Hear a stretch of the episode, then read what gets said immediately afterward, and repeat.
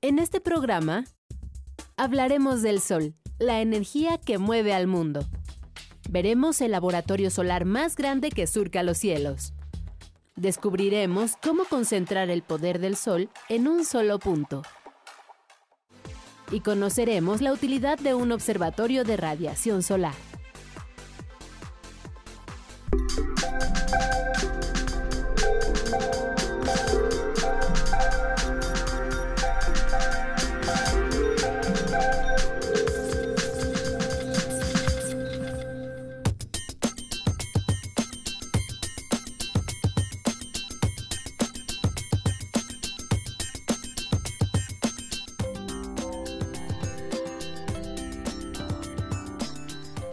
Bienvenidos a Factor Ciencia, yo soy Alejandro García Moreno y en esta ocasión te saludo desde el Instituto de Energías Renovables de la UNAM en Temisco, Morelos.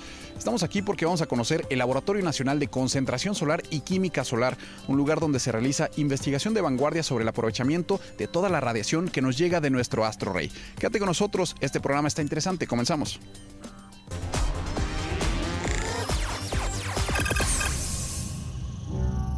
Básicamente el Sol es una estrella es una estrella que en términos técnicos se dice que está en la secuencia principal.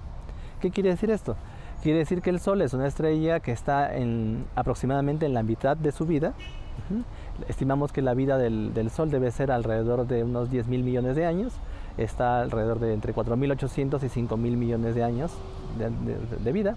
Una estrella ¿sí? es, eh, una estructura que puede emitir luz y calor por sí misma.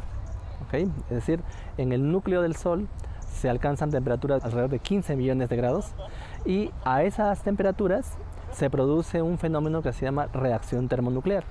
¿sí? La reacción termonuclear consiste en que dos átomos de hidrógeno se unen, se fusionan y forman un átomo de helio, ¿sí? digamos un esquema muy muy sencillo. Cuando el helio se ha formado de esta manera, eh, para ser estable requiere emitir cierta cantidad de energía residual. Esa cantidad de energía residual es la que nosotros recibimos en forma de eh, luz y calor. Eh, el Sol emite la radiación desde la superficie del Sol, que tiene alrededor de 5.800 a 6.000 grados. los fotones abandonan la, superficie del, Sol, viajan, viajan a través del espacio y obviamente la, parte de la radiación que llega o que intercepta a la Tierra, pues es la que alimenta todos los procesos energéticos, no solamente para la vida en la Tierra, sino también todo el mecanismo climático. ¿sí? O sea, la atmósfera, em, em, el calor que reciben los océanos, en fin, o sea, la distribución de la energía en la superficie misma de la Tierra. Todo eso pues es lo que llega desde el Sol hacia nosotros. Bueno, el Sol tiene muchos eh, todavía misterios, tiene que ver por ejemplo con la forma, la forma exacta en que interactúa.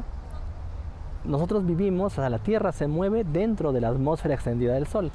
Tendemos a pensar que el Sol está allá y nosotros aquí. No es así. La Tierra se mueve en un medio que está ligado físicamente al Sol. Eh, la naturaleza de la interacción entre el Sol y los procesos climáticos, los procesos dinámicos que se dan en la Tierra todavía no se comprenden. Mucho del supuesto cambio climático puede estar ligado a esta interacción Sol-Tierra que aún no se ha estudiado lo suficiente. El Sol eh, emite su energía en una longitud de onda que está cerca al color verde-amarillo. Es decir, el máximo de la radiación solar se da en esas longitudes de onda. El ojo humano ha evolucionado a través de miles de millones de años para adaptarse a, esa, a, ese máximo. Nosotros percibimos con mejor detalle en esas longitudes de onda, que también son las longitudes de onda que dan el color verde a las hojas de las plantas. Es decir, la naturaleza se ha adaptado para, para atrapar la mayor cantidad posible de esa radiación emitida en el máximo. La fotosíntesis en, las hojas se produce justamente en esas longitudes de onda. ¿Eso qué nos dice? Nos dice que hay un vínculo muy muy fuerte entre nuestra estrella y la vida en la Tierra, incluyendo el ser humano.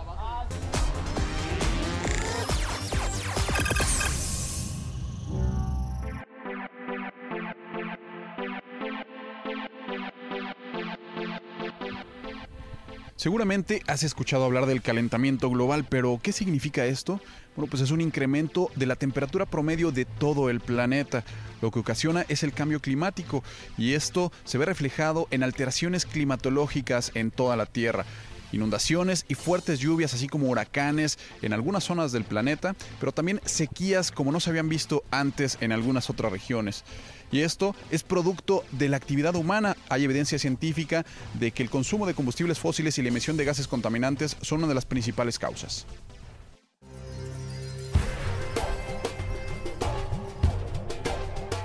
La radiación solar que ha aportado tantos beneficios a nuestro planeta, ahora ha propiciado en menos de dos siglos una alteración climática mundial.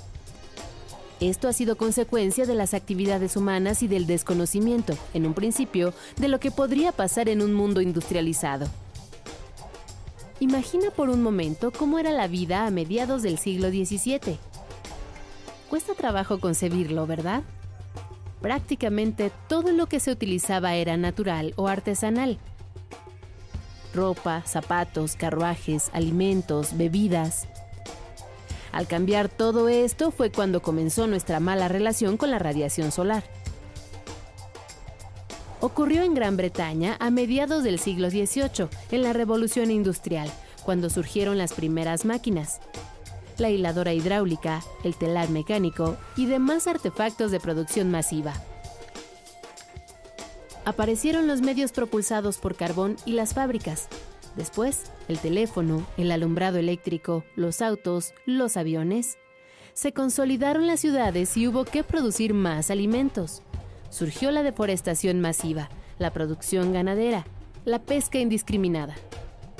Se explotó desaforadamente la industria de los hidrocarburos. Creció la población mundial.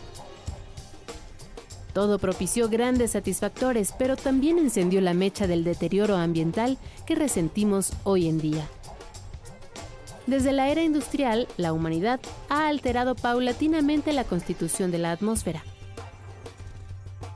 Con las actividades productivas se arrojan enormes cantidades de dióxido de carbono, metano, óxido nitroso, vapor de agua y clorofluorocarbonos, gases de efecto invernadero. En el siglo XXI la atmósfera tiene 40% más de esos gases, algo que no ocurría desde hace 650.000 años, y menos con tanta rapidez. Con estas características, la atmósfera incrementó su capacidad de retener la radiación y la consecuencia es que la temperatura del planeta se ha elevado. En el siglo XIX era de 13.8 grados. Hoy es de 14.6 grados, 0.8 grados más.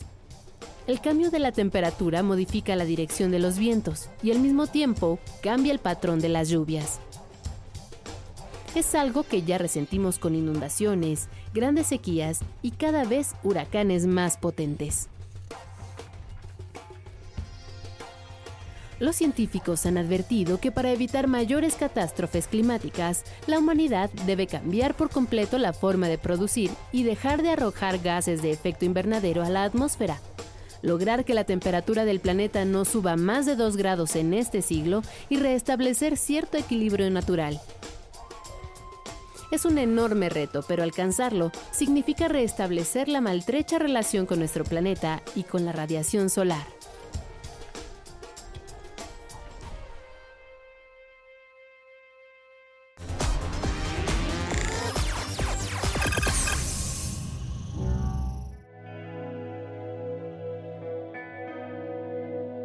Estoy con el doctor Carlos Alberto Pérez Rábago, él es académico del Instituto de Energías Renovables de la UNAM en Temisco, Morelos, y también es investigador dentro del proyecto del Laboratorio Nacional de Concentrador Solar y Química Solar. Este proyecto, bueno, pues que estudia el aprovechamiento de, esta energía eh, que nos llega de forma tan abundante aquí al planeta. doctor, ¿por qué estudiar? ¿Por qué estudiar la energía del sol?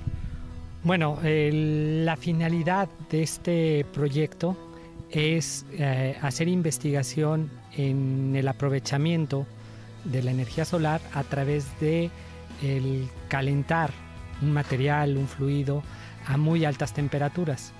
Debido a que la radiación que nos llega nos llega con una densidad muy baja, lo que tenemos que hacer es concentrarla, meter esa energía de en un área muy grande, meterla a un área muy pequeña, concentrarla varias veces. Para eso tuvieron que construir todo este edificio que tenemos atrás. Platíquenos qué es este proyecto. Bueno, este, este instrumento que tenemos atrás, todo el, el edificio se le llama, es un horno solar, el cual se compone principalmente de dos componentes ópticos. ¿no? Uno es un helióstato eh, de 9 por 9 metros, 81 metros cuadrados, que redirecciona los rayos al interior del, habitáculo. En, el interior, viendo hacia el, hacia el norte, tenemos un concentrador que se compone de 409 espejos de primera superficie, los cuales focalizan en un área muy pequeña, que hacen que la radiación se meta en tan solo menos de 5 centímetros de diámetro. Eso hace que la densidad de radiación pueda llegar a ser hasta 18 mil veces la que nos llega del Sol. Si nos llegan 1000 watts por metro cuadrado, tendríamos 18 mil kilowatts por metro cuadrado. Eh, si concentramos esta energía y el material lo absorbe en su totalidad, puede llegar a alcanzar temperaturas muy cercanas a, eh, a, la temperatura de la fuente, que sería la estratosfera del Sol, que son 6.000 grados centígrados. Entonces podríamos llegar, eh, hemos tenido pruebas donde hemos llegado a fundir tuxteno, que son 3.400. Entonces de alguna manera nos estamos acercando a la temperatura de la fuente. Ahora estamos al interior del laboratorio en la mesa de experimentación de esto que se conoce como el horno, el horno solar. Doctor, platíquenos las características de este lugar. Vemos que tienen el concentrador, cuántos espejos y de qué tipo son los que lo componen. El concentrador se compone de 409 espejos de primera superficie, son casquetes esféricos. que su radio de, curvatura focaliza a, una, a diferentes distancias y se distribuyen de manera concéntrica los de menor distancia en el centro hasta llegar a la periferia. Y todos, todos en su unísono focalizan a una distancia de 3.68 metros. O sea, los rayos que vienen proyectados por el, por el concentrador se direccionan hacia el, hacia el concentrador y todos focalizan en este punto. Entonces cada, la imagen que proyecta cada uno de los espejos se va superponiendo, así 409 veces, que nos da una concentración pico hasta de 18 mil veces. Entre el helióstato y el concentrador tenemos un elemento de, control y también de seguridad, que es el, atenuador. Es una persiana que eh, abarca toda la, apertura del, del horno y eh, podemos abrir o cerrar dependiendo de la cantidad de potencia que deseemos. Los experimentos que han, que han, corrido aquí ustedes, bueno, también han hecho pruebas de materiales. Explíquenos un poco esto que estamos viendo aquí. Por ejemplo, aquí yo lo que tengo es un material cerámico de, que, que funde como a 1800 grados centígrados. Eh, a pesar de que tiene un color blanco, quiere decir que la radiación que le llega, gran parte la va a reflejar, pero una parte la absorbe. Pero llega a su punto de fusión, que son los 1800 grados. Entonces llega a dar esta, este tipo de, de formaciones. ¿no? Otro caso, lo que, lo que se comentaba anteriormente, el tuxteno, ¿no? donde colocas unas barras, focalizamos la, la, la, radiación en un diámetro muy pequeñito, menos de 5 centímetros, y llega a su punto de fusión. Doctor, le agradezco mucho la Muchas entrevista. gracias. Quédense con nosotros.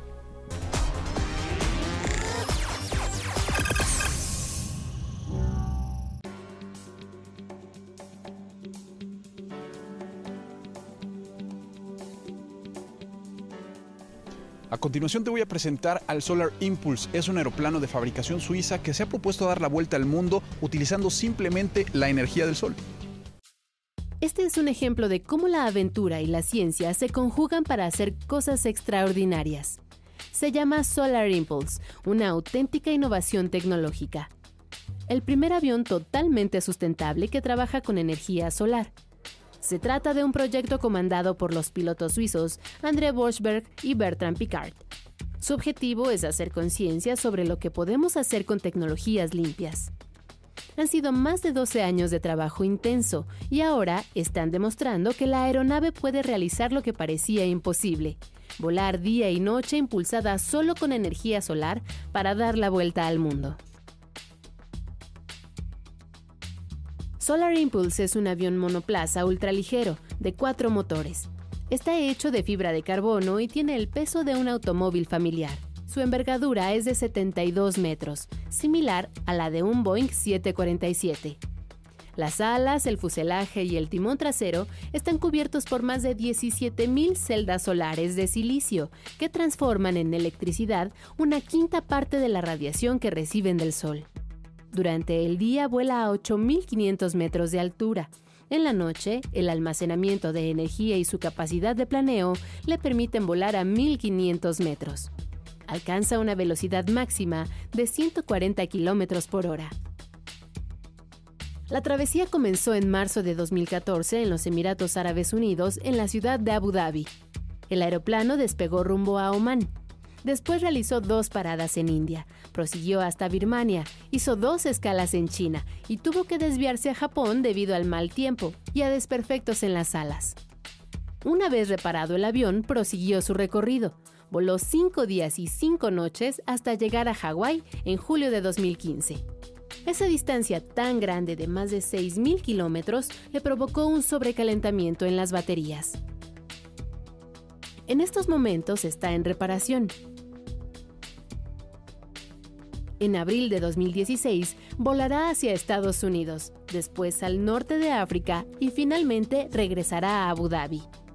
La trayectoria completa para dar la vuelta al mundo es de 35.000 kilómetros, pero el desafío de los creadores de Solar Impulse no solo es tecnológico, también es humano. Los pilotos deben mantenerse hasta seis días continuos en una cabina de menos de 4 metros cúbicos y soportar temperaturas de entre menos 40 y 40 grados centígrados. Para el piloto Bertrand Picard, este no es un problema. Es aventurero por herencia familiar.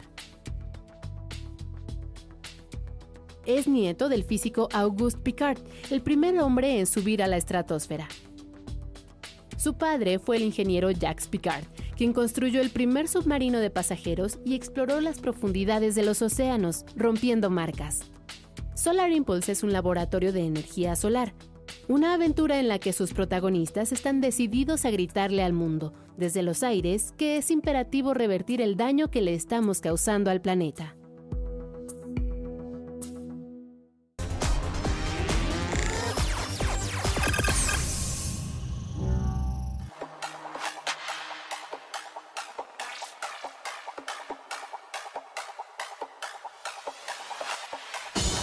Desde el año de 1997, en la UNAM opera el Observatorio de Radiación Solar. Se encarga de medir minuto a minuto la cantidad de energía que irradia nuestra estrella hacia el planeta y esto con fines de investigación.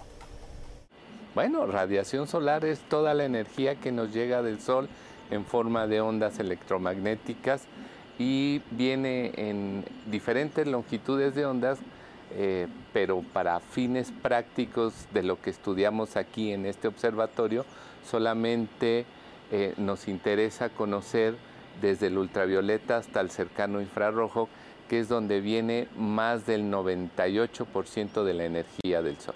Eh, se estudian muchas cosas, específicamente aquí en el observatorio nos interesa qué pasa con la radiación solar una vez que atraviesa la atmósfera y llega a la superficie de la Tierra. ¿No?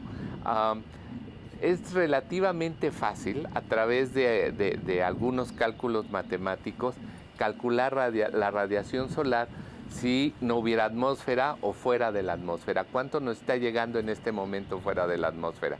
Pero una vez que la, radiación comienza a, penetrar la atmósfera y a pasar, sufre cambios.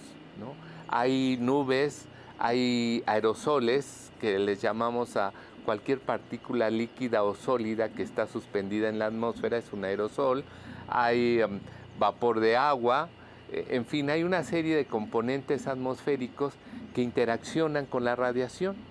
Esta es una cámara y lo que hace es tomar imágenes sobre este domo que refleja toda, toda la bóveda, todo el hemisferio, eh, lleva esta banda que siempre eh, va a estar en donde en donde llega, la donde llega la imagen del sol para que no deslumbre la cámara. Esto lo transmite a través de internet a una computadora en donde nos dice eh, la cantidad de cielo cubierto. Esta es una plataforma básica de observación. Se llama un seguidor solar. Es básicamente es una computadora adentro, lleva un GPS, uno lo enciende, después de un tiempo razonable se ubica, sabe en qué latitud, en qué longitud, sabe la hora exacta, sabe la fecha, sabe el día, porque está conectado obviamente al, sistema global de navegación.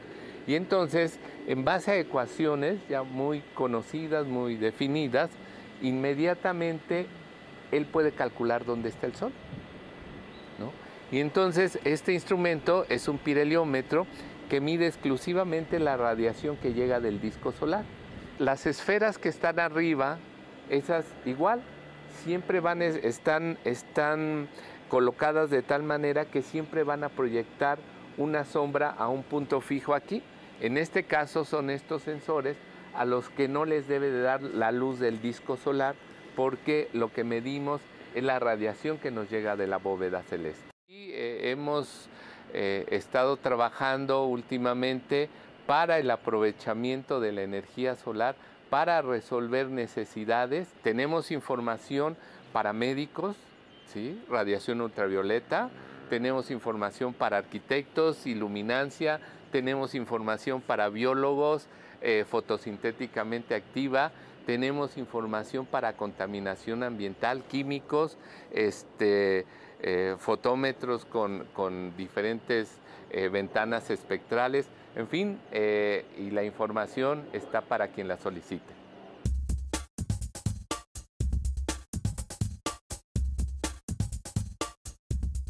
En un afán por conservar a nuestro medio ambiente ya circulan por gran parte de las ciudades del mundo vehículos eléctricos. El reto es ahora poder aprovechar la energía del sol para poderla implementar también en autos. Esto a través de herramientas como los paneles fotovoltaicos que permiten transformar la radiación solar en energía eléctrica. Sin embargo, aún tienen que trasladar toda esta tecnología hacia dispositivos mucho más compactos, que sean ligeros, que sean resistentes y sobre todo funcionales.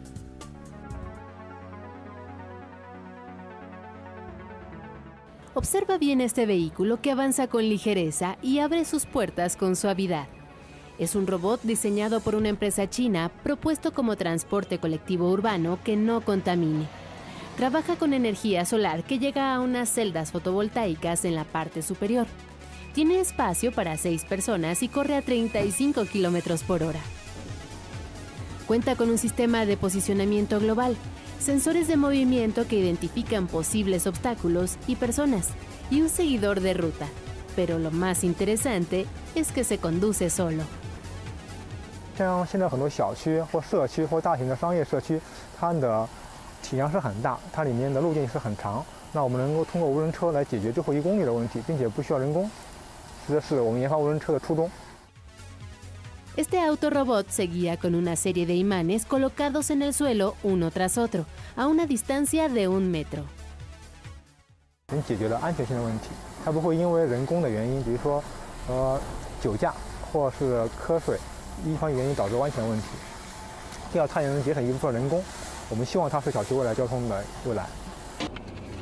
La empresa china ya trabaja en otro prototipo de patrulla autónoma para realizar tareas de vigilancia es una apuesta a una movilidad más eficiente, sustentada en innovaciones y beneficios para el medio ambiente.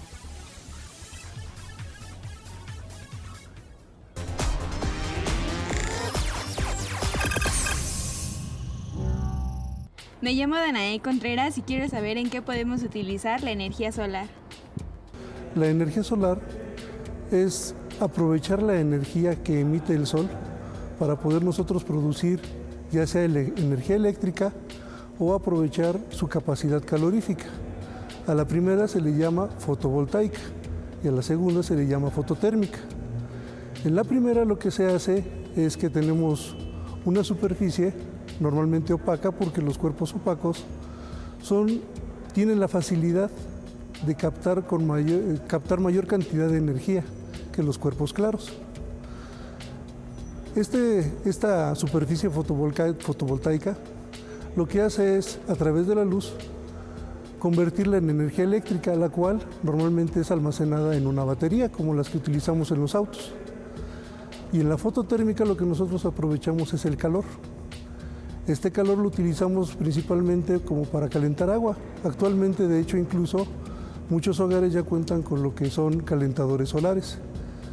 E incluso ha llegado a un nivel tal que en las industrias ya, se empieza a utilizar. También tenemos investigación solar que va enfocada a refrigeración, aire acondicionado e incluso para fundición de materiales que tienen un bajo nivel de ebullición. Un uso muy popular hoy también actualmente es el de la cocina solar, que es una caja y que es de muy fácil construcción, por eso es que se ha popularizado mucho. Lo que nosotros hacemos es una cajita, el proceso más común es una caja de cartón, en su interior nosotros la forramos con papel aluminio y exactamente en el centro de la caja colocamos, por decir algo, una olla para los frijoles, por decir algo. Y en la parte superior de la caja tenemos una abertura por donde va a entrar la energía solar.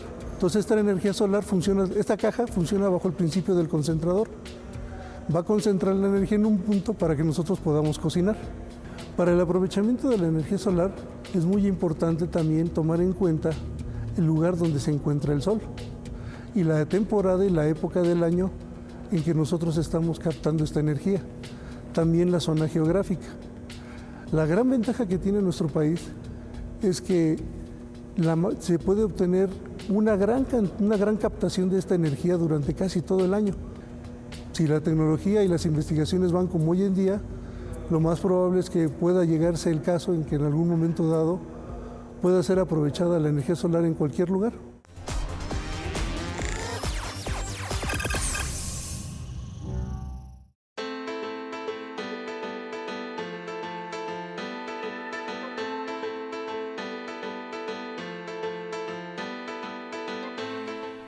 Espero que hayas disfrutado de este programa grabado en el Instituto de Energías Renovables de la UNAM en Temisco, Morelos. Yo te recuerdo que puedes seguirnos en Twitter, Facebook, visitar nuestro portal o descargar cualquiera de nuestros programas a través de iTunes. Y no olvides que seguimos investigando lo que ocurre en el mundo de la ciencia y la tecnología para llevarlo hasta tu pantalla. Yo soy Alejandro García Moreno y esto fue Factor Ciencia. Te espero la próxima semana.